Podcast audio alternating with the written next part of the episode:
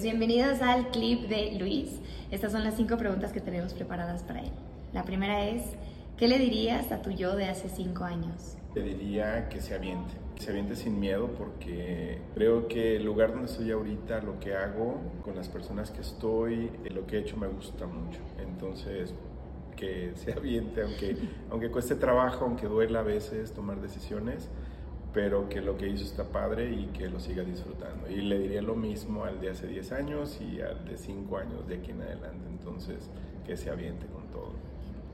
La segunda es, ¿cuál es tu definición del éxito? Yo lo pondría como que es el poder este, ayudar a que alguien más crezca, pudiera hacer cambio y que pudiera generar a diseñadores más competentes y a diseñadores que nos ayuden a cambiar lo que vivimos como realidad. Número 3.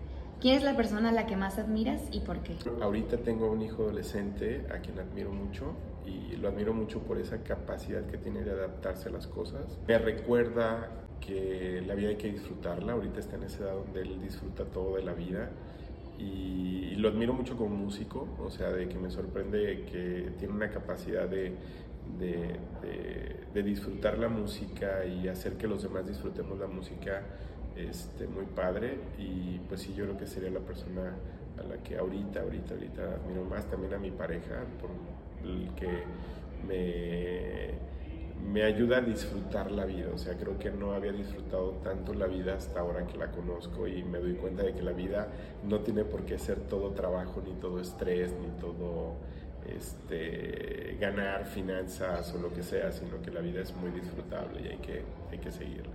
Número 4. ¿Cuál es tu canción favorita del momento? Eh, creo que mi canción favorita del momento, híjole, hace mucho tiempo escuchaba grunge, como mucha gente de mi edad, y hay una banda que se llama Bush y que no los no les presté la atención como que se merecían. Y últimamente los empecé a escuchar de nuevo y hay una rola que me encanta que se llama Glycerine este, que ahí la guardé ya en favoritos y que me gusta mucho cuando sale, pues. No, no les había prestado atención. Y esa rola, aunque sea muy viejita, ya tiene como 20, 30 años yo creo, este, me, me gusta mucho, me gusta mucho. Y creo que sería la rola que más he tocado últimamente y que me gusta más. Y cinco, ¿cuál cuenta, sitio o libro nos podrías recomendar? Fíjate que es, es la única que sí venía preparado. Yo les recomiendo que lean Cuando todos diseñan de Enzo Mancini. Me parece un excelente libro este, y que habla mucho de esta parte del diseño para los demás, pero yo, yo le encontré un enfoque un poquito diferente que, es un poquito como pensar en que el diseño es por los demás, más que para los demás, o sea, por los demás.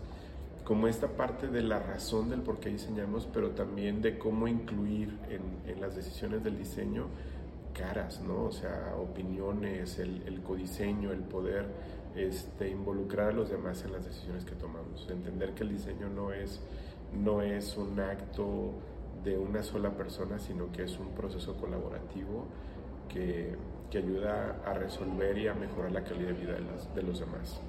Muy bien, eso es todo y vayan a escuchar el episodio completo de Luis en Spotify. Muchas gracias, Marce. Hasta luego.